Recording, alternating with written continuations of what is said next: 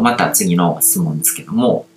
私はヨガを勉強してますが、こう、悟りというと宇宙と私が一体であることを体感することであると認識しております。そして私もその道を目指すというか、宇宙と一体となりながらも、この社会が平安であるよう、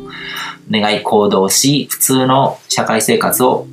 送り、送りたいなと思ってます。社会への貢献イコールボランティアというふうに思ってしまい、お金を必要最低限、または少し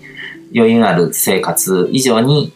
稼ぎたいと思うことに対して拒否する気持ちが働きます。しかしながら、私が悟りさんのアカデミーに惹かれたのは、心のどこかでお金のある生活に憧れてるからなんだろうということが今回分かりました。それに起業したいのです。これでも十分に充実して心の平安を感じながら生活していますが、鳥さんの優雅な生活に憧れるのはどういうことなのでしょう？何か自分自身で律するような気持ちがありそうです。また、お金幸せというふうにも考え、お金イコール幸せというふうにも考えづらいですよね。お金のことをどういうふうに扱っていけば人生もっと豊かに生くことができるでしょう。お金の価値観は人それぞれですから話題にしないですし、こういう機会でないと問いかけできないですよねっていうことなんですけども、あの、文章を読めばもうわかるんですよね。なんかこの人お金に対してすごくブロックを持ってるな。なんかお金を悪者にしちゃってるなっていうのがやっぱりすごく伝わってきて、うん。なお金を稼ぐこととこう社会の貢献がなんで両立できないと考えてるのかとか、そういうのがむしろ僕は逆にこう不思議に感じちゃうんですね。お金を払ってもらわないと、お金を払わないと学べないことっていっぱいあるわけで、それを経験してもらうためにお金を払ってもらって、それを自分を受け取ればいいわけじゃないですか。まあビジネスやるんだったらですけども、何にしてもお金ってこう、ツールとして、交換ツールとして存在してるわけで、交換して循環させていかないとダメなわけじゃないですか。お金の存在意義がない、あの、満たされないわけですよね。お金に喜んでもらうっていうのは、お金に感謝してお金に喜んでもらうっていうのは、お金をこう使うところで使って、もらうところでもらってっていうことをどんどんやっていかないとダメってことで、そこに変にこう、あの罪悪感とかを植え付けられてるのって、本当になんかこう、支配者の仕掛けた罠にしか見えないんですね、僕は。うん。普通に、こう、そういう教育を受けずに、あの育ってったらそういう観念って絶対生まれないはずなんですよ。社会的な洗脳を受けて、そういう罪悪感とか、自分が接する人たち、関わってきた人たちから少しずつそういうものを植え付けられて、そういう考え方になっちゃってるんですよ。うん。だからそこを自分でブロックかける必要はないと思いますよ。だから、一番いいのは本当にこう、お金も持ってて幸せにもなってる人っていうのを見つけて、その人の言うことだけをこう自分の中に入れていくっていうことをやれば、信念体系が書き換わっていくので、うん、そういう生き方になった方が多分本当に幸せだと思うので、だから僕はそういうふうに書き換えましたね、自分の中で。うん、で、えっ、ー、と、また次の質問ですけども、えっ、ー、と、お金という多くの人が執着しているものをどういう視点から見ると執着を手放すことができるのか、一見関係ないようなお金と好きですが、その関係性を知りたいです。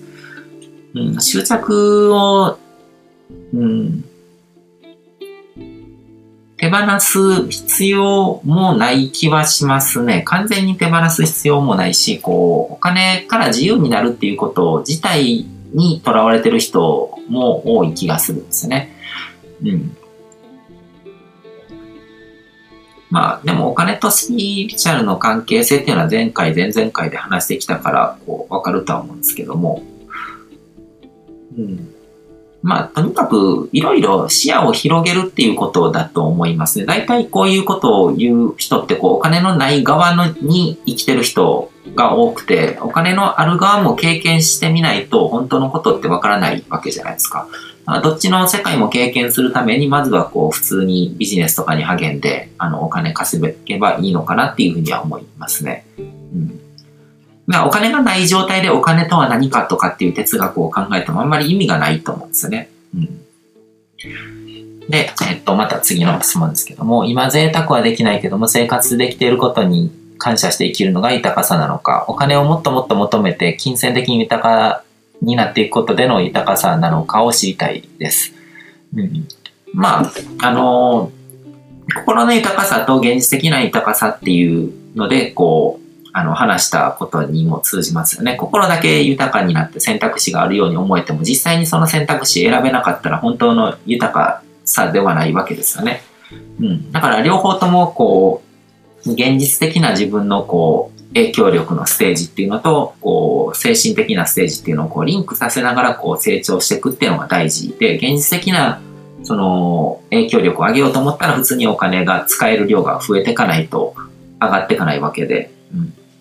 それも自分のこう魂の成長なんですよ。お金を稼ぐっていうことも。お金を稼いでお金を使ってできることのあの、幅を広げるっていうのも自分の魂の成長なので、あの、変に悩まずに突き進めばいいと思いますね。で、えっ、と、また次の質問ですけども、お金と、お金を稼ぐということがなかなかスピーチャルとつながりません。お金を稼いでるイメージが貧困から略奪しているイメージがあり、どうしてもお金を稼ぐことができません。うーん、このイメージは多分自分の見てきた世界の中でしか見てないので、イメージ、想像力がものすごく貧困だと思いますね。あの、略奪してなくて感謝されて稼いでる人っていくらでもいるし、そういうところ、そういう世界に目を向けて絶対知った方がいいですね。うん。その自分が持ってる世界観のイメージとかっていうのは自分の生きてきた中とか、こう、過去に経験してきた中のイメージでしかないので、その外のことを知っていかないと、その枠を取り払えないので、うん。見たことないものを想像することできないわけじゃないですか。うん。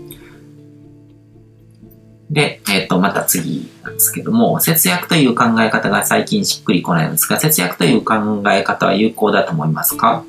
えっと、欲しいもの、やりたいものを吟味すると、必然的に節約というか、下選択をしていることがありますので、それを節約と言ってしまえば節約なのですが、また個人活動ではなく、企業活動として節約という行動を取る必要はあると思いますか？さとりさんは、えっ、ー、と、税理士さんから節約しなさいという指導を受けたことはありますか？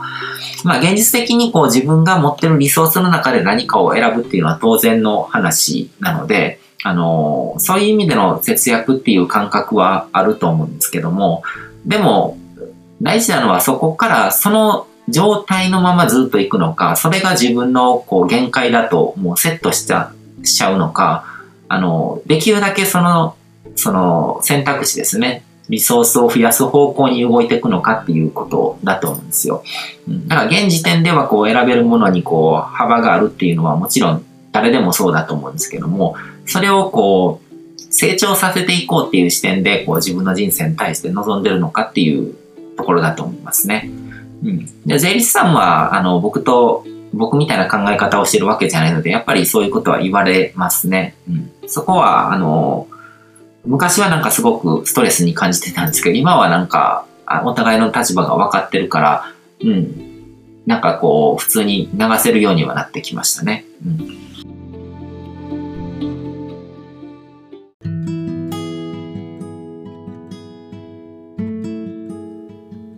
今回も最後まで聞いていただいてどうもありがとうございます。チャンネルの説明ページの方に僕が提供している悟り式コーチングの最初の2ヶ月分を無料で受講できる案内があります。ゴール設定とアファメーションについて詳しく解説してるんですけども、僕自身もこれらのことを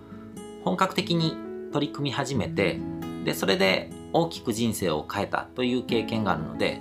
あの、まだ受講したことがない方であったりとか、このタイミングでピンとくる方はぜひ登録して体験してみてください。